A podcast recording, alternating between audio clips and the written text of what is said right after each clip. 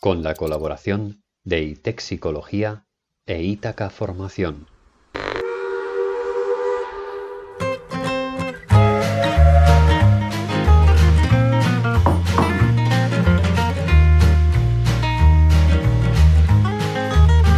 Bienvenidas con nosotros a un nuevo programa de Engrama. Hoy tenemos a Carolina Trujillo, Alicia Franco, Alejandro de Miguel y Rafa Gil a nuestro programa y han venido a hablarnos del tema del doctorado y la investigación.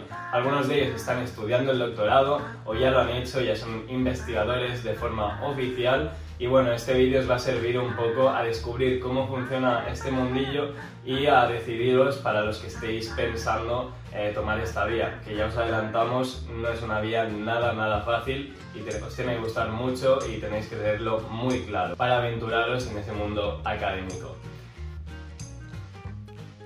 Os avisamos de que este programa fue retransmitido a través de Twitch y veréis que hay algunos problemas de ralentización de la imagen respecto al audio. Eso es debido a que bueno, no contamos con el equipo perfecto para hacer las retransmisiones en el streaming y estamos trabajando muy duro para mejorarlo. Pero bueno, os avisamos también de que si queréis ayudarnos a avanzar un poco este proceso de mejora, eh, nos podéis dejar alguna donación y así pues podremos invertirla en mejorar nuestro equipo y facilitaros un mejor contenido. Esto es todo por mi parte, dejad en los comentarios qué os ha parecido este vídeo y nos vemos en la siguiente. Bye. Muy buenas y bienvenidos a un nuevo episodio para Engrama. Hoy contamos con cuatro invitados. Está con nosotros Alicia Franco, Carolina Trujillo, Rafa Gil y Alejandro de Miguel. Y bueno, pues como solemos hacer en todos los episodios, nos gustaría que para empezar nos describierais un poco una pequeña presentación de cada uno quiénes sois, a qué os dedicáis y demás. Si quieres empezar tú, Alicia, por el orden que hemos seguido mismamente. Vale, hola, ¿qué tal? Eh, bueno, pues a ver, es que yo, bueno, eh, tengo muchas ganas de este directo porque lo vamos a hacer ahí el doble directo entre engrama y psicometría. es nuestra primera colaboración ya son, ya son, muchos, ya son muchos meses. En fin, bueno, yo soy eh, Alicia Franco Martínez, em, graduada en psicología, he hecho el máster de metodología en las ciencias del comportamiento y la salud. entonces yo soy metodóloga, mejor para mí, yo siento que soy más psicómetra específicamente. entonces, bueno, pues tengo una cuenta de divulgación, no estoy muy segura de si llamarlo así, en Twitter, y, ahora pues el proyecto de psicometrías en Twitch, que es que me está, me está dando vida, ¿no? Que cada semana nos reunimos para hablar de cositas de ciencia, de metodología, de psicometría específicamente. Y, nada, pues esto es un día más, ¿no? En, ese proyecto también. Así que nada, eh, eso es. Genial. Pues si quieres seguir tú ahora, Carolina, mismamente. Pues yo soy Carolina, Carolina, Trujillo, por si Twitter tiene algo que decir. Y un saludo a Jordi. Y nada, eh, estoy encantada de estar aquí por segunda vez con, vosotros, que no haya pasado tanto tiempo. Yo soy psicóloga general sanitaria y, bueno, divulgadora en pañales también. Y también soy investigadora predoctoral. Vamos a cruzar los dedos para que, que eso ya se pueda decir oficialmente y es mi primer día como, como supuesta investigadora predoctoral, aunque llevo cinco años investigando en el equipo Acobeo de manera bueno, pues, puntual cuando me ha permitido eh, mi otro trabajo, ¿no? Y eso sería todo. Pues ahora, Rafa, cuéntanos quién eres tú. Hola, pues encantado. Yo soy Rafa. en cuanto a formación, también investigador predoctoral, psicólogo sanitario también en proceso de ser metodólogo, aunque el máster va para largo porque voy a un par de asignaturas por cuatrimestre. Y, bueno, en YouTube divulgo como estímulo mamarracho. Ahora lo tengo un poco abandonado, pero volveré con fuerza dentro de poco. Genial. Y por último, pero no menos importante, pues Alejandro, cuéntanos quién eres tú, a qué te dedicas. Yo también soy psicólogo general sanitario. Eh, luego tengo formación en psicología forense también y también soy contratado predoctoral, es decir, estudiante predoctoral, en mi caso en, la Complutense. Y, bueno, también tengo un canal de YouTube que también tengo abandonado, que también espero volver a él con fuerza. Así que, y vamos, bajo el nombre de Aldenial en YouTube. Bueno, pretendemos que esto al final, aunque tenemos unos puntos a seguir, que sea más bien una charla extendida, pero por empezar abriendo eh, boca un poco, pues hablemos de por qué elegir la carrera académica. Si quieres, invertimos un poco el orden y ahora empiezas tú, Alejandro. De todas maneras, no hay por qué seguir siempre este orden, sino que podéis intervenir cuando queráis. ¿Por qué elegirla? Yo creo que motivos hay muchos, ¿no? Lo primero que es apasionante, el poder dedicarte a, poder contribuir a que el conocimiento existente, sobre todo en psicología, que es tan amplia, pues vaya aumentando, ¿no? Eso es apasionante.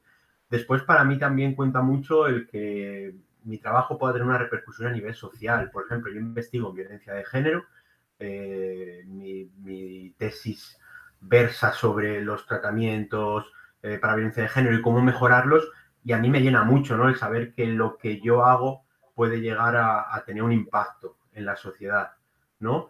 Y luego también yo destacaría porque en el camino te encuentras a, gente también apasionada y con la que puedes, con la que puedes disfrutar mucho. Para mí estas serían las principales razones para, abrir camino en la carrera académica. ¿Alguien que quiera seguir? Mm, a mí me parece, vamos, yo la parte vocacional aquí es muy importante. Yo desde primero de carrera sabía que quería investigar, pero también es verdad que una vez investigando te das cuenta de que hay algo muy importante y es tener un sueldo fijo al mes, que eso en psicología es difícil sacarlo al terminar la carrera. Eh, y es algo que se valora mucho porque como también empecé a ser psicólogo sanitario, ostras, estar con la incertidumbre de no saber cuánto vas a cobrar cada mes o estar en agosto eh, cobrando una miseria porque la gente no va a terapia en agosto y tal, es algo bastante complicado y la psicología está muy mal. Eh, y es verdad que luego no está como la vertiente de recursos humanos, que también es un salario fijo, pero estuve allí trabajando en tres meses y yo estaba frente al Excel diciendo, eh, estoy perdiendo el tiempo de mi vida, ¿qué hago aquí? Mirando números que no me importan, contratando gente que, no conozco ni me interesa. Entonces, lo que tiene también esta parte es eso, que eh, se pasan ratos malos, porque hay ratos muy malos, pero también hay ratos muy buenos, muy satisfactorios, y terminas las semanas o los días diciendo, joder, pues no estoy mirando un Excel y rellenando números mm, que no me importan o haciendo eh, tiempo frente a la pantalla por el presencialismo, ¿no? De tener que eh, echar aquí el rato, sino que estoy aprendiendo algo, estoy sacando algo, estoy aportando algo a la sociedad. Así que tiene, yo creo, un poco las dos vertientes. Carolina, Alicia. Bueno, yo, yo le he dado muchas vueltas al tema de la vocación, porque, bueno, en mi caso es ultra vocacional. Yo también entré en la carrera diciendo, os que si no es la, la investigación, yo no sé qué puede ser. Eh, luego por, el camino pues me fui desmotivando y fui pensando, ¿me merece la pena perder mi bienestar psicológico por toda la inversión que supone? Y mm, bueno, al final decidí que sí que merecía la pena. pero, pero lo de la vocación es porque creo que eh, históricamente se ha utilizado mucho el tema de la vocación como excusa para eh, justificar precariedad, en plan, por ejemplo, pasa mucho con, eh, en medicina, ¿no? Es como, ¡buah, pero estás salvando vidas! Eso tiene, tiene todo el sentido del mundo que hagas guardias de 48 horas porque es que estás salvando vidas, ¿no? Y en la investigación es como, ¡buah, estás trabajando para la ciencia! Es que fíjate que... Qué, qué, motivos ¿no? tan, tan trascendentales. Es normal que estés horas y horas y horas trabajando sin parar. Pero de verdad pienso que es que si no hay vocación, no sé realmente si merece la pena porque creo que hay muchas dificultades en cualquier otro trabajo que te pueda gustar poco. Si, o sea, si no tienes vocación, esto te va a gustar poco. Entonces, cualquier otro trabajo que te guste poco te puede dar más salario, más tiempos de descanso, más garantías de estabilidad. Entonces, creo que como no compense la vocación, no sé, esa es mi, idea a día de hoy. Madre mía, se ha abierto un melón que me gusta. Bueno, pues me hace gracia compartir mm, experiencias sin, haber hablado de ellas. Yo estuve tres días en una consultora en recursos humanos, miércoles, jueves y viernes, y el viernes dije, me voy, eh, porque si no me voy, mm, o me dan ataque de ansiedad o me voy a convertir en un lobo eh, de lo, del capitalismo y no me interesa, ¿no? Entonces yo creo que todos los psicólogos al final pues somos eh, víctimas barra personas de un contexto, ¿no? Y al final el contexto investigador es muy difícil. O sea, no puede ser que haya eh, tan pocas becas, no puede ser que haya tan poca financiación. Pero lo que sí que es curioso es que las personas que hemos acabado aquí, aunque muchas de nosotros pues, tengamos, no tengamos la beca, al final, como dice Alicia, o hay vocación o es insostenible, ¿no? Entonces, eh, pues ¿qué nos mueve? Nos mueve las ganas de aprender, de conocer gente, de ir a un congreso y flipar muchísimo porque de repente había una cosa que no te esperabas y era como, pero ¿cómo no he podido leer esto?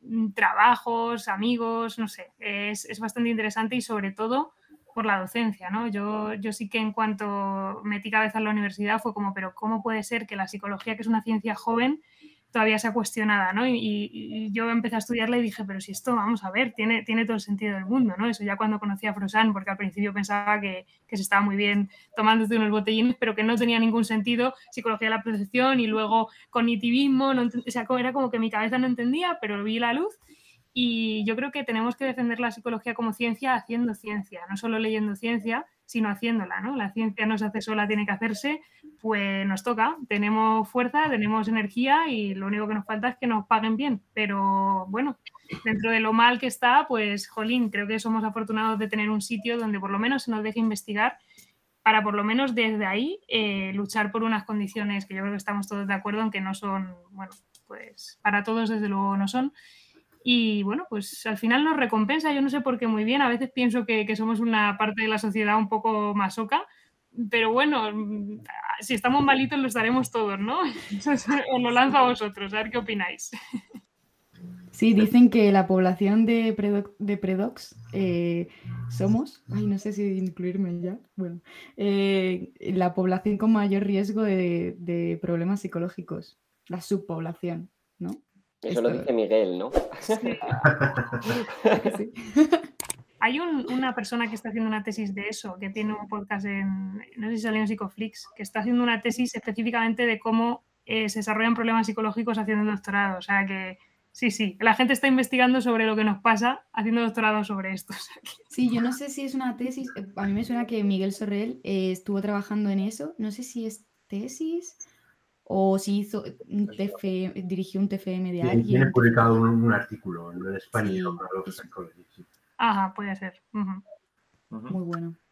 Bueno, que mm, al final la vocación es un peligro y hay que tener cuidado porque no, yo he dicho que es que quería investigar desde primero de carrera y lo veía como un sueño. Y hostia, ojo, hay que tener cuidado con ver un trabajo como un sueño y olvidarnos de que un trabajo es un trabajo, porque luego llegas eh, o con un contrato de estos y te das la hostia de que es que es trabajar y es estar ahí ocho horas al día y por mucho que te guste un trabajo, eh, por mucho que, por ejemplo, te encante hacer muffins, eh, ¿no? Bien decorados los cupcakes con dibujitos y mucho glitter, si te ponen ocho horas o doce a hacer cupcakes uno tras otro y con un salario bastante precario y sobre todo con una incertidumbre de que una vez termine esto yo no sé si me van a volver a contratar haciendo cupcakes, ostras, pues es complicado. Y llega un momento en el que entras, eh, recuerdas que es un trabajo y encima te sientes culpable porque es un puñetero privilegio llegar hasta aquí. Y estar diciendo, joder, me han concedido este contrato que es súper jodido y encima ahora me he dado cuenta de que hay cosas que no me gustan, que tengo miedo, incertidumbre, eh, preocupaciones, etcétera. Entonces, la vocación es algo magnífico eh, que hace falta y que creo que no hay que perder, pero también hay que tener cuidado porque tiene ciertos peligros. Y yo creo que por suerte somos psicólogos, los llevamos mejor y sobre todo ¿no? con el tema de, organizarnos y de saber cuándo cortar, eh, tenemos esa cierta ventaja. Pero el CPA de la Universidad Autónoma de Madrid está lleno de, de doctorandos y es por algo al final. Es que es muy fácil llevarte el trabajo a mm, ponerte a las 10 de la noche a hacer cosas o fines de semana a hacer cosas. Así que es, una, es un arma de doble filo.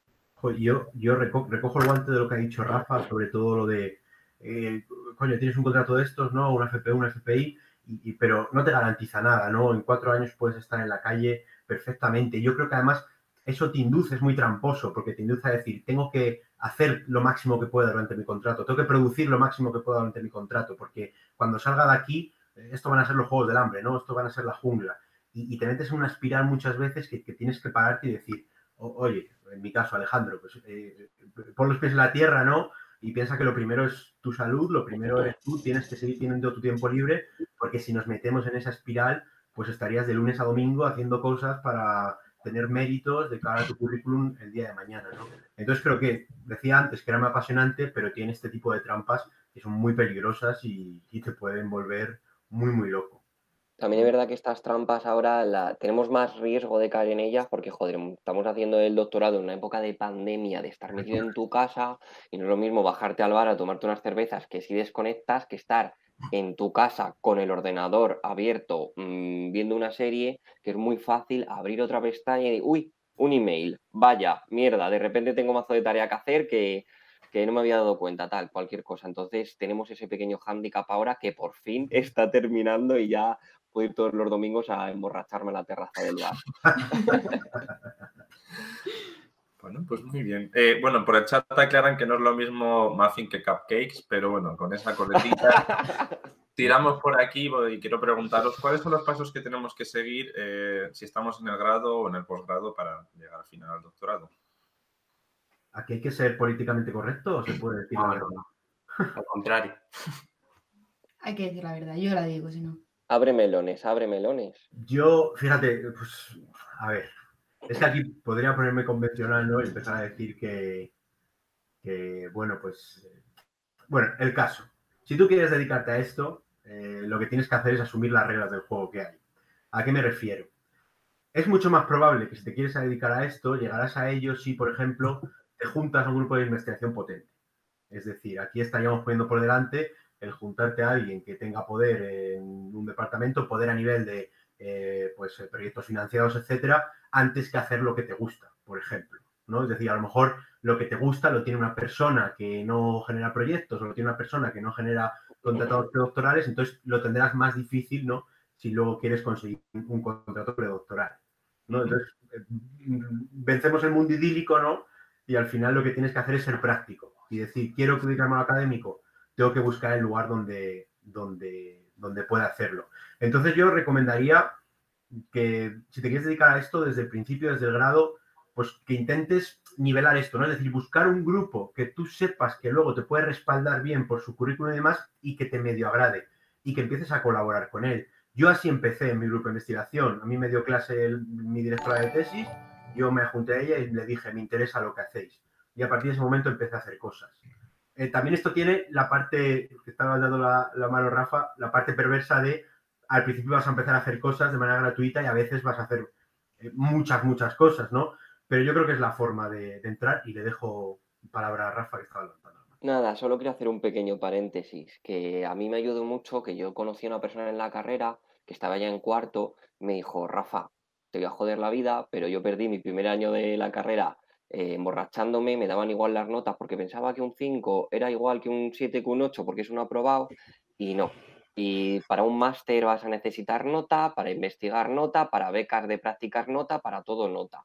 Entonces es verdad que yo ahí tuve eh, la suerte y la desgracia, ¿no? Desde el primero de carrera de saber que la nota era importante, que no era igual un 5 que un 8, eh, que un 9, que lo que sea. Entonces, la gente que esté viendo esto, que esté en los primeros, en los primeros años de carrera, que sepa que si tiene, bueno, es que la nota es importante en general y es una mierda. En plan, estoy súper en contra de eso, pero creo que mejor estar informado, ¿no? Y por lo menos tener, ¿no? Aunque sea una lucha sana, un pulso, ¿no? sabiendo que es un sistema contra el que hay que luchar evidentemente, pero tampoco te puedes sacrificar individualmente en esa lucha y por lo menos estar informado y conocer estas reglas del juego. Y ya, cierro Mm. paréntesis.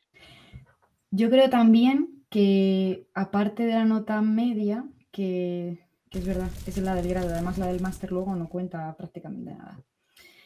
Yo creo que también, o sea, para que no os obsesionéis mucho con la nota del grado, porque es que si, si os obsesionáis, es, repercute negativamente en obtener una buena nota, o sea, es contraproducente, ¿no? Eh, obsesionarse mucho con esto. Yo creo que también le daría peso a hacer contactos, tener proyectos, eh, hacer cosas. Pero además cosas de forma estratégica, que esto es muy verdad, pero es así. Eh, cosas que podáis poner en el currículum. Si hay alguien que os ofrece hacer una publicación en una revista de impacto, eso es, o sea, eso, eso te puedes tener una nota baja, que hay algunos contratos donde te valoran mucho más el mérito de haber publicado tan pronto que, que el mérito de tener un 9, a lo mejor. Sí, yo, Lo digo por experiencia. yo, re- recogiendo lo que acaba de decir Alicia, otra de las cosas que, pasando del mundo idílico al mundo real, es lo siguiente. Es decir, vas a tener muchas más probabilidades si te rodeas de gente que va a ser generosa contigo. Me explico.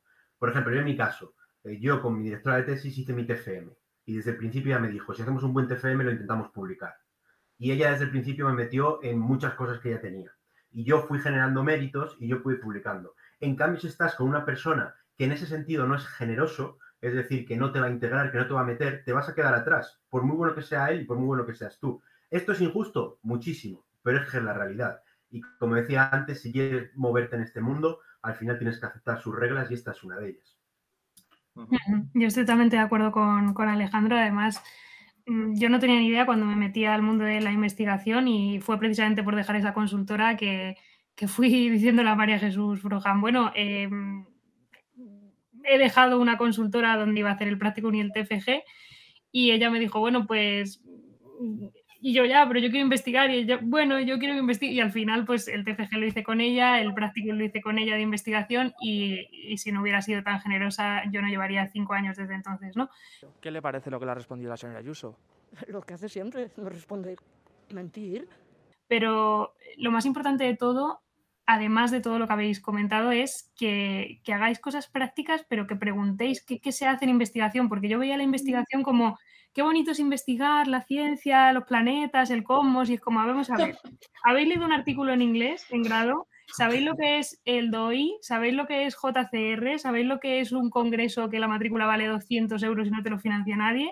Si no lo sabéis, que os sienten y que os lo expliquen, ¿no? Entonces, yo recomiendo 100%, si podéis, hacer prácticas de grado eh, de practicum y si no extracurriculares, para que veáis lo que es el día a día de la investigación, porque a veces es estar con un ordenador y no es descubrir una ley, no es, no, pues a veces es datos, datos, datos, datos y cuando pasan tres meses dices, ahí va, qué datos tan interesantes y entonces lo cuentas en tu equipo de investigación y tu equipo de investigación te dice, qué interesante y ya se ha acabado tu investigación y oye, es fantástico, pero no es que tú estés en un congreso como una TED Talk donde tú estás de repente aportando muchísimo, o sea, la carrera investigadora es lenta, es ardua y yo creo que también está bien que lo sepa la gente para que no se tengan expectativas negativas, porque al final, o muy positivas, porque al final es como, ay, qué guay es investigar. Bueno, pero qué casualidad que todos los que estamos investigando sabemos que es arduo, ¿no? Entonces yo creo que lo más importante es saber si queréis investigar.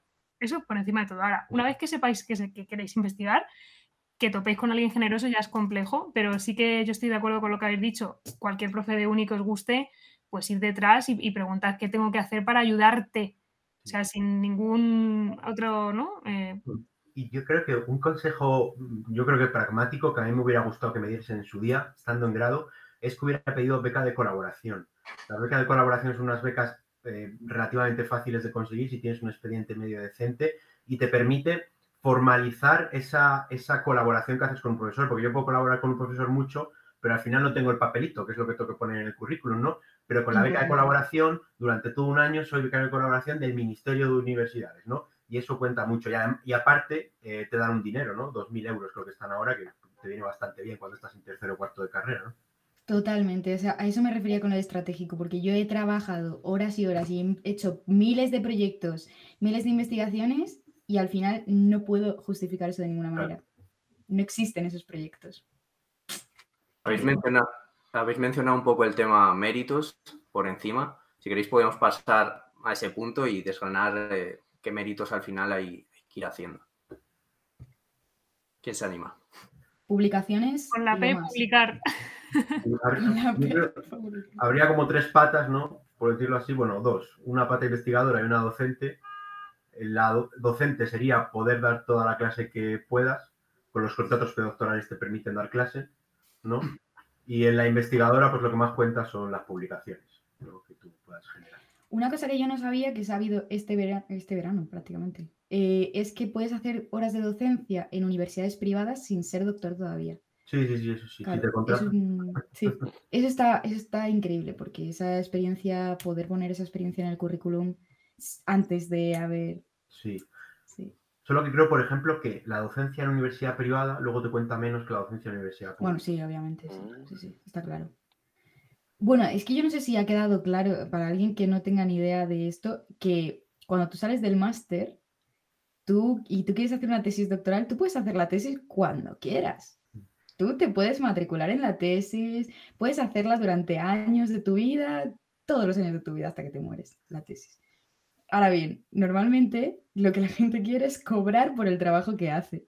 Y para, para eso existen los contratos predoctorales, que hay muchísimos y a la vez muy pocos. O sea, es como, como que, que para enterarte de todos es imposible y, y cada uno tiene sus, sus, particularidades. O sea, tienes que hacerte otro máster de contratos predoctorales. Sí. Y claro, es, de ahí viene lo de los méritos. O sea, todo lo de los méritos tiene sentido porque es lo que te permite que te den un contrato predoctoral para que te estén pagando por hacer la tesis. Claro, yo creo que por, por coger este hilo, para un contrato predoctoral, por ejemplo, una parte muy importante es el expediente, que ya lo ha dicho Rafa antes, ¿no? Otra parte importante es, que puedas tener pues, todas las publicaciones, todos los congresos, todas las puertas en ese sentido que, que puedas, pero también es importante saber que para un contrato de este tipo van a valorar también el currículum de tu director de tesis y el currículum de tu equipo de investigación. Entonces volvemos a lo mismo de antes. Cuanto mejor rodeado estés, ¿no? más arropado y más puntuación vas a poder obtener en ese sentido. Uh -huh. Y yo una cosa por, por, finalizar que a mí me hubiera gustado que, que me dijeran es eh, esto, o sea, una carpeta. Yo tengo aquí como 17 carpetas y tenéis que acostumbraros a pedir justificante de todo lo que hagáis que sea más o menos relacionable, que no sé si existe esa palabra, con la investigación. Es decir, que voy a ir a un curso de género, y soy psicóloga, mm, dame el certificado de asistencia. Que voy a ir a un congreso que me voy a gastar 400 euros en, en la, pues eso, en la entrada, ¿no? Pues dame el certificado. Que voy a dar una ponencia online, por ejemplo, eh, a una universidad voy a dar una ponencia online, pues también, o sea, pedir, acostumbrados a pedir todo y tenerlo todo junto, porque nunca sabéis cuándo os va a apetecer pedir una beca y luego es como, ay, y yo cuando fui en 2018 a un congreso a Galicia, eh, y si no lo tenéis, no existe. Entonces, carpetas, digital, escáner, o sea, aquí poneros stock, o sea, quiero decir, si no tenéis justificación, no existe lo que habéis hecho. Y luego es muy difícil decirle a un congreso de hace tres años, oye, fulanito, ¿te acuerdas que fui a tu curso y a tu congreso y a tu workshop? Pues dame un certificado. Entonces, acostumbraos a pedir todo desde grado, aunque sea un curso de fin de semana. Porque a mí eso me hubiera adelantado muchísimo drama y he visto a compañeros de, de investigación sufrir por no poder pedir becas predoctorales porque mm, se mudaron o porque, en fin, cosas súper injustas, que al final es como, ah, pues no existe. Esto es una pena. Carpetas. Bueno, poco se habla del mérito, que no ponen en, en la lista de méritos, pero que es el que más les importa a muchos contratos y es el mérito de saber rellenar la burocracia de forma perfecta. Sí. Ese es el mayor mérito. Porque si tú eres brillante y el resto de méritos los tienes perfectos, pero ese mérito de la burocracia se te escapa por un pelo, entonces puedes perder un contrato predoctoral que te da acceso a un dinero durante todos los meses y al proyecto de, de, de que tú querías.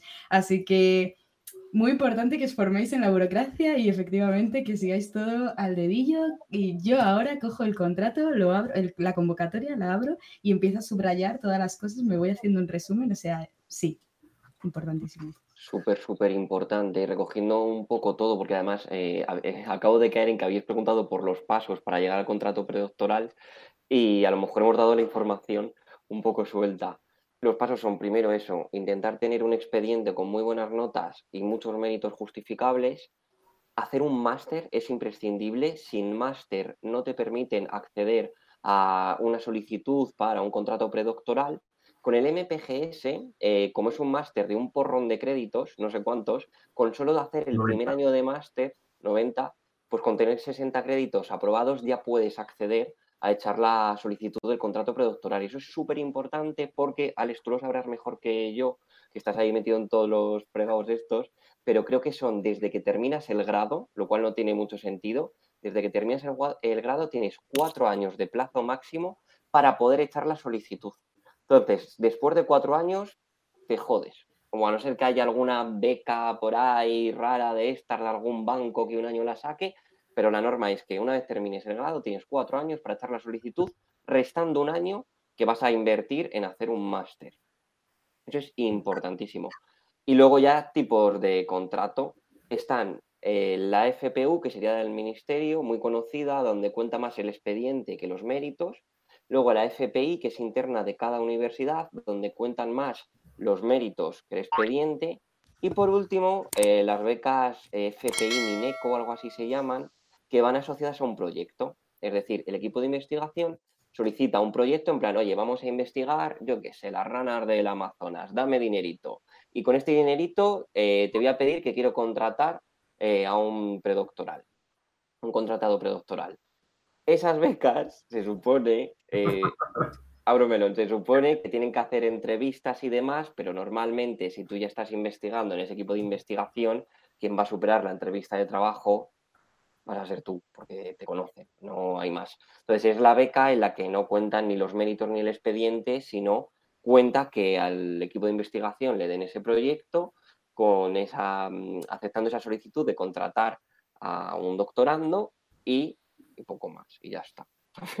No, sé si se ha entendido entre líneas, poco entre líneas. Enlazando con lo que dice Rafa, cuando me refería antes a, a investigar, que te arrimes a investigadores o profesores potentes, me refería, por ejemplo, pues que tengan FPIs.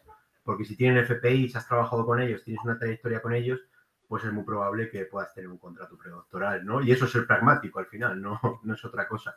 Y luego, por, por el tema de, contratos y demás, yo sí que destacaría que, que también muchas veces no salen a la primera, ¿no? Es decir, tú, eh, por ejemplo, yo la FPU la conseguí a la segunda. Eh, y claro, el primer año no me la concedieron y yo pensaba que era pues lo peor del mundo, ¿no? Y que no iba a ser merecedor en mi vida de eso. Y en cambio, y que además quedé fatal en la clasificación. Y el segundo año, pues de repente quedé cuarto de mi año. Pues ni lo uno ni lo otro, ¿no? Porque al final también es muy subjetivo la valoración que se hace y demás. Pero lo que trato de decir es que también con el tema de los contratos, yo creo que, hay una cosa que aprendí es que hay que tener mucha paciencia que es probable que no te salga la primera, pero que si sigues insistiendo y durante ese tiempo no, no decaes, eh, bueno, tienes más probabilidades de que salga adelante. Total, es que esto que comentas, Alejandro, yo creo que es algo que me hubiera encantado que me dijeran a mí y es tener otros ingresos hasta que podáis acceder, si llegáis a acceder, a un contrato público, porque luego, bueno, están las becas de la CAIS, hay otras entidades que, bueno, que al final eso depende de las entidades privadas y si quieren poner la pasta o no, que están fenomenal, pero obviamente eh, tienen mucho más prestigio las públicas y, bueno, por temas también políticos, pues os pueden interesar más o no eh, los contratos públicos, pero eh, si yo no hubiera tenido unos ingresos de psicóloga general sanitaria, yo creo que se me hubiera sido muy difícil no, no condicionar o no asociar la investigación a algo difícil porque me flipa, pero al final son cinco añazos que yo llevo hasta que a lo mejor ahora, si hay suerte, me den algo de dinero para poder mantenerme, porque yo no es que sea aquí a la que me quiero comprar una casa en las rozas, no, es como, por favor, me podéis pagar por investigar, ¿no? Y, al final, jolín, cinco añazos, ¿qué más se necesita, no? Pero bueno, que, es un sistema a veces injusto, que no hay dinero, de si podéis tener otra fuente de ingresos, se os va a hacer más, no sé, más amable la espera porque no vais a poner todo el peso de vuestra validez como personas, bueno, aparte de que en el trabajo no debería, pero bueno, acaba afectando la autoestima, por llamarle de alguna manera absurda, ¿no? Y, entonces es como si podéis tener otro trabajo, pues eh, yo que sé, Alicia psicómetra, eh, nosotros psicólogos, pues es que ayuda mucho, de verdad, que, que, alguien te pague por tu esfuerzo y luego porque si a ti te da la gana, pues sigue siendo voluntario, porque son voluntariados, al final, que tú te llevas aprendizaje, pero tú eres voluntario de, Entonces esas cosas de, ay, es que es la oportunidad de tu vida, en un departamento de tu vida. Bueno, al final son horas de tu vida donde tú estás poniendo mano de obra que te puede interesar o no. Y cuidado con, idealizar, ¿no? Si no tienes otra fuente de ingresos. Yo, ahí sí que quiero hacer un reconocimiento público a aquellas personas que realizan un doctorado sin tener un, contrato.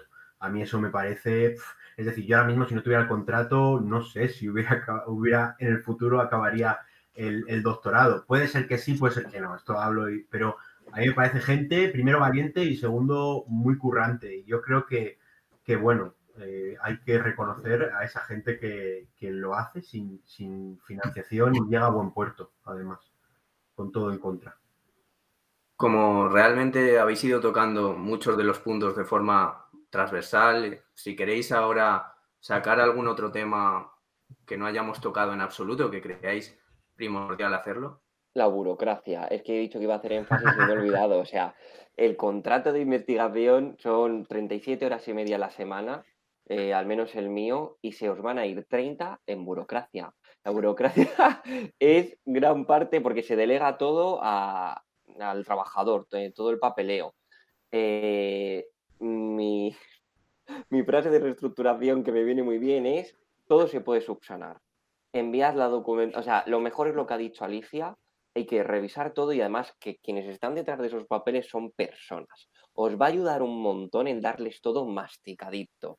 Eh, si le hacéis, ¿no? Yo para la FPI me recomendó una amiga y, y coló súper bien hacer un índice de todos los documentos que iba a entregar, cada documento con el mismo título que ponía en el índice, bueno, chorradas, pero que en quien está ahí detrás le facilite y le vas a caer mejor, porque somos psicólogos, sabemos cómo es el condicionamiento clásico, si no le llevas esfuerzo, le vas a caer mejor. Eh, pero, mm, o sea, un papel lo vais a tener que entregar siete veces porque os van a decir que esto está mal, lo corregiréis, lo verá otra persona que dirá que antes estaba bien y que ahora está mal, y es un sufrimiento y lo que tienes que pensar es, mira, mejor entregado que no entregado, cualquier cosa se puede subsanar y yo qué sé, es que la burocracia es horrible, a mí me trae por el camino la amargura. Joder, lo que pasa es que no, no cualquier documento se puede subsanar.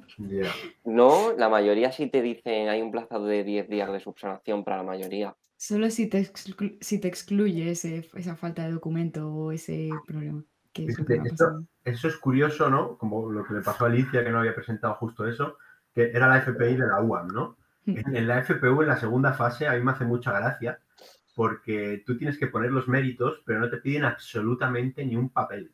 O sea, que a lo mejor tú le has puesto ahí lo que, ni un papel. En la FPI del ministerio igual. Claro, es que tú pones tus méritos. Vale, lo- por ejemplo, las publicaciones las pueden ver porque pones el DOI, pero otras cosas, yo puedo poner que he ido a 36 congresos internacionales que, que nada. Y al hilo de lo de la burocracia, yo recuerdo que cuando rellenaba la FPU, no sé si a ti te pasaba, Rafa, el aplicativo este, cuando tenías que poner los méritos, a mí de repente se me borraba todo. Tenía que volver a empezar de nuevo, tenía que tenerlo todo colocado, que yo, te lo juro, tardé como tres tardes y acabé que digo, mira, esto, si va a ser así toda la vida, yo ya renuncio. Pero bueno, sí, sí. Yo eso no recuerdo, pero recuerdo ir a la biblioteca, buscar en depósito la tesis de un doctorando de hacía 10 años para ver qué nota le habían puesto en, en su tesis, porque me la pedían y yo, madre mía, no encontrando el documento, una ansiedad horrible, para que al final, si te la inventas, nadie se va a enterar, ¿sabes? Porque si a mí me ha costado una semana conseguir esa puñetera tesis, porque luego el tiempo va contra reloj, porque de repente un día te avisan de, oye, se han abierto solicitudes, estos son los documentos que necesitas y te dan un plazo de 7 días, 15 días para conseguir entregar todo. Es que es Por ejemplo, horrible. ahí- Y es verdad que, bueno, perdón, que no todo es subsanable. A mí la FPI me la tiraron en un principio para atrás porque en su versión de PDF yo me salía del recuadro de espacio que te daban y me salía a nivel de que la G se cortaba el palito de la G en la, un- en la última línea, nada más. Me intentaron tirar la FPI y fue una profesora, la que era decana en ese momento, que luchó un montón en plan, no, por favor, no le echéis para atrás este documento. Y porque fue majísima, pero es que hay cosas que son ridículas. estás hablando de la. FPI del ministerio. No, eh, la del ministerio se llama, al menos en mi año, FPU. Mineco. FPU. Y en, No, pero- no sé, en mi año. Ah, o sea que, que la que ahora se llama FPU era esa, ¿no? Eh, FPU del ministerio, FPI es la de la universidad y la asociada a proyecto es FPI Mineco. Sí, Eso son- mi Vale. Y convocatoria. tú entonces hablas de la de la UAM. O de Sí, la de la de la. UAM. De la de la UAM. Vaya, es que la de la UAM es mil veces más difícil que la de la del ministerio. a- ahí, joder, lo que ha dicho Rafa, vuelvo otra vez a decir lo mismo. Si te has arrimado a una persona, a un director de tesis, que en ese sentido es, es facilitador, te va a ahorrar mucho, pero yo, es que yo pongo el ejemplo de mi directora de tesis, que es muy ordenada, y yo cuando tenía que pedirle todas esas cosas, o sea, era automático esto, ¿dónde está lo otro? Y me ayudaba, y buscamos este certificado, y la nota de esta tesis, y lo otro, o sea, es que eso es importantísimo. Como estés con un director de tesis que pase de ti, ahí las vas a pasar, eh, pues eso. No, el mío fue majísimo, de hecho se sentó conmigo a subrayar y leer la convocatoria, pero yo he sido el primer doctorando que tiene, él no tenía ni idea de la burocracia y fue, claro, empezar. Ahora el chaval que ha entrado detrás de mí, como tiene el borrador de mi solicitud, ha tardado en lo que yo tardé mm, mazo tres días. Bueno, luego él ha tenido sus dificultades, pero se ha ahorrado unas cuantas, desde luego. Y una cosa muy importante en relación con lo que decía Rafa es no esperéis a los plazos que da el ministerio, la autónoma o la universidad que sea. Es decir, si tenéis claro que vais a ser investigadores o que lo queréis hacer, primero haceros muy amiguitos de la gente que estamos ya investigando y nos hacéis un poquito la pelota. No es broma, no hace falta decir, oye, tengo una duda, no sé cómo pedir la FPU. Fuera de broma, o sea, yo me ofrezco públicamente eh, a ayudaros desde ya a preparar cosas porque es que en cuanto, si, si, no tenéis ni idea y no conocéis a nadie y os dan 10 días, es materialmente imposible que recabéis toda la información sin que no tenéis una carpeta y del currículum del director. O sea, hay tantas variables que desde ya tenéis que ir preparando, o sea, imaginaros que estáis en tercero de carrera y queréis investigar, pues sacad muy buena nota y desde ya id pidiendo la beca de colaboración mirando a ver si eh, podéis empezar a recabar cosas de un grupo de investigación. Si no tenéis un grupo de investigación, como locos a mandar mails, soy fulanito de tal y estoy interesada en colaborar contigo. O sea, id macerando ya todo, porque luego llega cuarto de carrera y decís, venga, voy a pedir la beca. Y, voy a pedir la beca y dice, ah, ¿dónde está el, papel que dice que soy psicóloga? Ah, pero no he pedido el título. Ah, pero eso tarda 15 días. Ya, pero ya no me da tiempo. O sea, cosas tan tontas como no tener el título te pueden echar para atrás la beca. Eh, pero si soy psicólogo, ya lo sabe todo el mundo. Bueno, ya pero que sí, que se puede mandar un, pantallazo de que está solicitado, pero cuanto más fácil se lo hagáis a los revisores, mejor. O sea, que haceros amigos, yo me comprometo a ayudaros en lo que necesitéis, pero no lo toméis como si dan 10 días es que da tiempo. Ni de coña. O sea, ni de coña. Yo tardé un mes en preparar la solicitud de la FPI y me puse una agenda, un tiempo, o sea, me puse a preparar FPI, tardaba dos horas al día, o sea, de locos. Y, aún así, ¿eh? O sea, qué ánimo. Yo también me Yo creo que estás asustando un poco a la gente. Bueno, pero también me estoy ofreciendo gratis. es que da miedo. Da miedo, pero es que es verdad, o sea, no es tan guay. Luego lo que pasa es que cuando estás dentro ya es como, ¡ah! ya estoy investigando, pero es, es una mierda el, proceso, se te quitan las ganas, pero por eso os tenéis que apoyar en gente, no solo en profesores, sino en gente de vuestra edad, un poquito más mayores, cómo se hace esto, qué significa el, el certificado académico, que no es lo mismo que el título académico, y es que el certificado académico hay que pedirlo autónomo, o sea, mil mierdas, ¿vale? Pedirnos ayuda. Por favor. creo que iba a decir algo Alicia, pero me gustaría ver un melón con lo que está diciendo Carolina ahora. Eh, bueno, yo me tengo que ir en... Bueno, voy a darle un par de minutos más para empezar a preparar ya el directo en mi canal. Eh, bueno, ¿qué, ¿qué melón quieres abrir? Quiero abrir el melón de que yo creo que aquí estamos cuatro personas que somos muy majas, ¿no? De este mundo, pero también es un mundo donde te vas a encontrar mucha competitividad, y no siempre el compañero de al lado te va a poner las cosas fáciles como estaba hablando Carolina, ¿no? Y estoy convencido que Carolina seguro que las pone fáciles, pero no todo el mundo va a estar dispuesto porque al final muchas veces te van a ver más como un rival que como un compañero. Y eso es una variable también a tener en cuenta, sobre todo para que tú intentes generar un grupo o, o un ambiente donde tú estés a gusto y seas sano, porque no todos los ambientes son sanos en, en este ámbito. Súper clave, tío, súper, súper clave, importantísimo. Hace gracia porque dice, le estás asustando, pero la gente... pero la gente... la gente la mierda. dar la vuelta te va a No, pero 100%, eso tenéis que tener súper claro. Es un mundo muy elitista también y, hay que tener los pies sobre la tierra y, apoyarse y, ser buenas personas, macho. Si hay gente mala, pues vosotros sois buenos, yo que sé. Sé selectivo con la gente con la que te juntas. Ahí, me volviendo a recursos humanos, la diferencia cuando entré en recursos humanos es que eh, enseguida me presentaron a todo el mundo de la oficina, me hicieron, no, venga, vamos a bajar un café, así conoces a la gente. En la universidad llegué y me metieron en una sala con un montón de gente súper concentrada mirando el ordenador y nadie me dijo hola. Y a la hora de comer llegué con mi bandeja y dije, ¿me puedo sentar con vosotros? En plan, ¿queréis ser mis amigos? Bastante tal, pero es verdad que tuve la suerte de juntarme con gente majísima, impresionante, que son un amor. Y en ese sentido, pues mira, ser selectivos y rodeados de gente que sea buena, que sea maja y es que eso me parece súper clave. Y se echa un apoyo todos entre todos. Sí. sí. sí, sí, sí, En este trabajo y en cualquiera. Sí, y tu director, director, directora, que sea, que sea una buena persona. sea real, sí. Bueno, me voy, gente. Em, muchas gracias por invitarme a esto y, nada, pues os espero también por ahí, por el chat, en, en mi canal, ¿vale? Así que nada, hasta ahora. Un besito. Chao. Ahora, pues bueno, mientras Alicia prepara el, episodio, que vamos a continuar, bueno, van a continuar hablando sobre estos temas en su canal, que luego le decimos a la gente que está aquí que no se vaya, que se pase por su directo, que además haremos desde aquí una, una raid, es decir, redistribuiremos el público que haya directamente a su episodio. Em, pero bueno, por ir ultimando estos 15, 10 minutos que nos queden, si queréis podemos hablar de todo ese miedo, de todo ese elitismo, de toda esa competitividad que al final va muy relacionado con el tema del bienestar psicológico. ¿Qué hay de ello? ¿Cómo, cómo lo, lo veis? A ver, yo creo que es difícil cuando estás a gusto hablar de un tema que sabes que existe, pero no te afecta mucho. O sea, yo creo que esto también es una cuestión de privilegio, Mm. ¿no? O sea, todo el mundo sabe que en investigación hay competitividad, pero yo he tenido la suerte de entrar a un equipo donde mm, se me ha hecho las cosas muy fáciles y, y la gente ha sido en general generosa.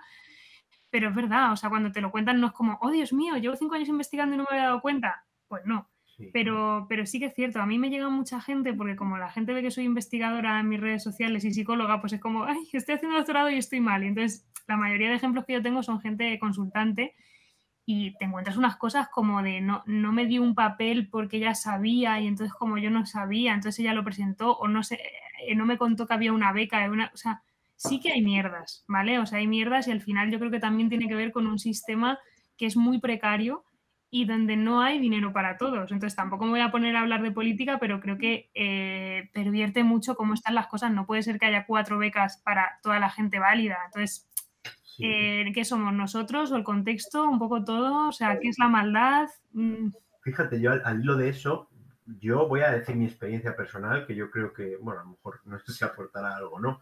Pero, eh, claro, según estamos hablando, a lo mejor podemos estar pensando en que, pues eso, que la gente es mala, ¿no? O que hay mucha gente que lo sabrá. Pero yo también creo que en parte es lo que induce el sistema. Es decir, yo muchas veces he pensado que gente que tenía, pues en mi departamento, en otros grupos, o sea, en cierto sentido ya he generado como un cierto rechazo o una cierta sensación de ese es mi rival, tal, y de repente he descubierto un día en un congreso comiendo con él que es una persona maravillosa, y entonces, claro, te pones a pensar el por, por qué yo he podido pensar eso. Y dices tú, es que este contexto competitivo, eh, tal, me ha inducido, pues eso, a pensar el del grupo de investigación de enfrente, en cierto sentido es mi rival, y entonces como que no puedo llevarme bien con él, ¿no? Y es un proceso como muy, muy ahí soterrado, ¿no? O muy implícito, pero que yo sí que veo que está y que creo que también hay que hacer un autotrabajo de decir eso, de, de a ver, eh, qué parte es que esta persona es así y qué parte es que el sistema me está haciendo, en cierto sentido, generar un rechazo hacia él, ¿no? Hombre, es que Mm. está claro, tú siempre ibas a pensar que no eres un asesino, pero el día que en el que te suelten en los Juegos del Hambre, te lo vas a plantear, hostia, a lo mejor tengo que matar a alguien, el contexto es súper clave. Y aquí, bueno, es saltando un poco de tema, pero sí está relacionado con esto, el que vas a llegar y vas a ver que muchas cosas del mundo de la academia, y ya no sorprende tanto porque hay muchos divulgadores en YouTube, pero hay muchas cosas que están muy podridas, muy mal y llegamos mucha gente nueva con mucho espíritu de lucha y muchas ganas de cambiar todo y que todo se haga súper bien. Y yo creo que es muy importante, o al menos es como yo lo percibo, dar el mensaje de no vas a poder revolucionar el mundo, pero tampoco te resignes a tener que agachar la cabeza ante todo, ¿no? Intenta mantener eh, un pulso sano entre luchar a poquitos, ¿no? Contra un sistema académico en el que ya hay gente muy asentada, en el que las revistas son un negocio bastante turbio y horrible y bueno, hay mucha mierda por todas partes, eh, pero que también te vas a tener que adaptar a él. Entonces ve poniendo tus granitos de arena sin que eso te coma la vida y te coma la cabeza del todo. No sé si, si me he explicado bien Sí, o sí. no, pero intenta eso, mantener un pulso sano con esta situación en la cual el contexto es tan, tan difícil. Yo creo que también al hilo de mantener un pulso sano, a mí lo que me ha ayudado también mucho es el, el relativizar en el sentido de, oye, que mis condiciones laborales tampoco son la releche. Entonces no me voy a poner a matarme ni conmigo mismo ni con nadie por mil euros al mes. Es decir, voy a aprovecharlo lo máximo que pueda. Pero ojo, que tampoco me están regalando nada.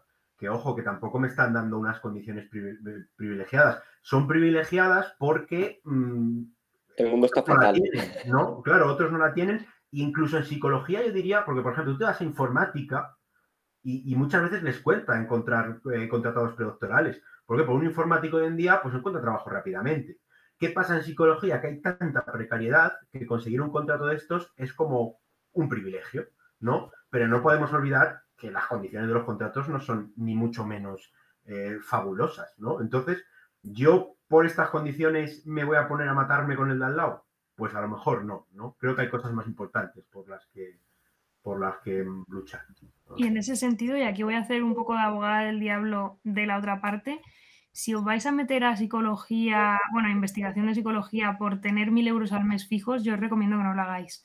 Porque no solo le estoy quitando una plaza a alguien que a lo mejor sí que lo quiere hacer, sino porque es bastante más duro de lo que se piensa. Es decir, que a lo mejor puedes decir, bueno, pues el PIR voy a estar atendiendo y además también es duro, ¿no? Pero es que si nunca habéis investigado y lo hacéis realmente por tener mil euros al mes, si tenéis un 9 de media, ponerse a leer artículos en inglés, contactar con gente, organizar un seminario, o sea, creo que si no hay parte de vocación o de hacerlo si no, es que esto es un poco perverso, no quería decir esta frase, pero hacerlo si no te pagasen tanto, vamos a decir, no si no te pagasen, se, hace cuesta arriba y se, además se pervierte el sistema, o sea, si, si hay algún sistema precario y te metes porque te mueres de hambre, no lo juzgo, pero lo vais a pasar mal.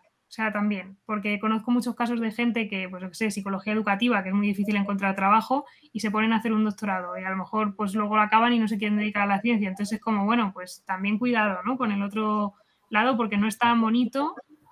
Y bueno, pues que cada circunstancia es un mundo, pero, pero que lo que hay que hacer es mejorar las condiciones laborales, macho, fuera de la investigación, que no todo el mundo se meta porque son mil euros. Por ir ultimando ya, habláis del tema de las condiciones laborales. ¿Cómo consideraríais que serían las condiciones, no ideales, pero cómo podríamos ir mejorándolas? ¿Qué, cambios se podrían implementar? Te lo dejo a ti, Alex. Yo creo que básicamente un aumento del salario, porque es muy bajo. Y, o sea, hay gente que, decía, ah, que hablas con ella y te dicen, es que hace 12 años cobraba lo mismo. Y, y no habrá subido el alquiler en 12 años, y no habrá subido la vida en 12 años, ¿no? Y estamos hablando de sueldos, por eso, de mil euros al mes, eh, que hoy en día en determinados contextos o ciudades, con eso no vives, no, eso no vives, no vives bien. Es así, es una realidad. Em, y yo creo que, fíjate, em, es, yo creo que, que, para mejorar las condiciones laborales, yo mejoraría el salario. Y bueno, sí que es verdad, claro, es que yo hablo desde mi óptica que tengo suerte. Y luego sí que sería más estricto a la hora de exigir que las universidades no se aprovechen, por ejemplo, de un contrato predoctoral y le pongan más docencia de la que debería dar, eh, que se cuide más al doctorado, al doctorando en el sentido de pues apoyarle más con formación, no, porque al final tú te ves como, como de repente te sueltan en el mar, ¿no? Y tú tienes que conseguir llegar a una playa eh, con, un, con una balsa de troncos. al final es un poco eso, ¿no? Entonces, claro, mucha gente que se, que se piensa, me meto a un trabajo normal, donde tendré una estructura, donde tendré un jefe, donde tendré de repente te ves muchas veces más solo que la una y dices tú, madre mía, ¿qué narices hago yo aquí? Entonces yo creo que esas dos claves, mejorar salario y mejorar las condiciones en lo que es la Me gustaría añadir otra que para mí personalmente es más importante que el salario, que es facilitar más que puedas continuar con una carrera vertical. Es decir, ya cuesta bastante sufrimiento conseguir el contrato predoctoral como para luego ver que vas a estar el del paro en la nada y nadie te asegura que vayas a trabajar y mucho menos que si es verdad que puede haber bastante trabajo fuera de Madrid en este caso, ¿no? Por la España vaciada, pero nadie te asegura que vayas a poder trabajar en tu universidad o en universidades de la geografía del área en el que vives, lo cual es un putadón cuando ya estés estableciendo tu vida con cuatro o cinco años de doctorando, de repente tener que ir a otro sitio cuando ya estás ahí. Bueno, yo en este caso me, me voy a comprar una casa, como luego me manden a Teruel como un compañero, madre mía, me pego un tiro en el pie. Entonces, yo sobre todo lo que más mm, inestabilidad genera, yo creo que es la incertidumbre y asegurarse eso sería algo, vamos, de alguna manera maravilloso. Y un mensaje final antes de, cortar. Si estáis viendo esto y después de toda la tralla que os hemos metido, seguís con una chispita de ilusión, de esperanza o de gustillo por investigar, a tope, porque ya os hemos contado todo lo malo, sabiendo que vais a tener que hacer estos sacrificios, merece la pena y merece la pena muchísimo y sobre todo ya sabéis que no os vais a dar la hostia de la sorpresa de después. Totalmente. Yo creo que en general eh, más dinero para la ciencia, pero no en plan, hay más dinero para la ciencia, sino por favor más contratos. O sea, aparte de que nos suban eh, a los que tenemos la suerte, si a mí me al final me, me, lo dan o a los que ya estáis. O sea, se necesita más gente que, que, investigue porque quiere. Yo he conocido un montón de gente que ha pasado por el equipo de investigación donde estoy que al final no ha podido permitirse seguir investigando. Entonces, casi nadie tiene la suerte que yo tengo en este caso tener otros ingresos y que sean buenos ingresos para poder permitirte leerte un paper en inglés, que al final son horas de trabajo que si no estás trabajando estás en la calle. Entonces, más dinero desde, desde el ministerio, desde la universidad. Pues no sé a quién le llegará esto. Y parte dos, como dice Rafa, por favor escribirnos y, os contamos las partes buenas, pero es que creo que eh, todo el mundo ha hecho un ejercicio aquí de sinceridad para un poco quitar esta romantización de lo que es la ciencia y creo que lo necesitáis más, porque la parte bonita es obvia, o sea, poder dar clases es obvio, poder formarse es obvio de lo bonito que es, ir a un congreso ya lo podéis hacer, porque no hace falta que seáis doctores, es el final, creo que es más palpable lo bonito y esto nadie os lo cuenta cuando os, metéis aquí, o sea que yo creo que os hemos hecho un favor de padre casposo, así que lo siento y a la vez de nada porque creo que, os va a servir. Sí, yo por, cerrar también con un mensaje positivo, yo soy muy feliz haciendo lo que hago, a mí me encanta lo que, lo que hago, soy muy feliz con mi FPU, hay muchas cosas a mejorar, pero a mí al final de los días me compensa más lo positivo que, que lo negativo, así que el que quiera tirar con esto, adelante con ello. Está Alicia aún ultimando los preparativos. Así que si queréis seguir hablando de cosas bonitas, ya que el resto del episodio ha sido más. genial. Ah, ah, bueno, no, cosas bonitas, entonces no hablo, no, que hable. Yo tengo una. Si tenéis la oportunidad, pues hice una defensa de tesis doctoral, por ejemplo, que son públicas, ¿no? Si, si os gusta alguien en Twitter como divulga o lo que sea, pues podéis preguntar si hay algún grupo de investigación que está haciendo alguna tesis, pues ¿cuándo va a ser esta lectura? Porque de estas cosas no te enteras a no ser que estés pues muy cercano a un equipo de investigación, ¿no? Para que veáis pues lo bonito que es estar en una defensa, las preguntas que se hacen, lo mucho que dura una defensa de tesis, que llama mucho la atención porque son muchas horas, el grado de pomposidad, ¿no? Así al final hay rituales que, siguen siendo muy chulos y que a día de hoy donde todo es líquido y es el teléfono y, un tweet y un retweet, pues que haya una cosa como tan pomposa y tan, tan bonita, donde solamente estás ahí para que se hable de tus cuatro años de recorrido y que haya una persona experta de que viene de México a hablar y, a, decirte algo que no sabías. O sea, yo os recomendaría, id a tesis, id a, defensas de tesis para empaparos de lo que es y de cómo se defiende el doctorando y cómo le hacen una pregunta y a lo mejor, o sea, no sé, es, es bonito, es mucho mejor que un TFM, un TFG.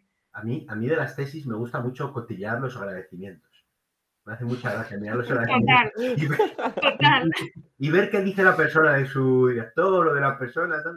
Da mucha información los agradecimientos de una tesis. Yo hablaba con una amiga que tenía que haber antiagradecimientos no publicados. En plan, me cago en todo lo que, los que, no sé qué, los que me habéis competido conmigo, tal. O sea, al final molaría que hubiera unos contraagradecimientos, pero sí, sí, mola mucho cotillear los agradecimientos super polite.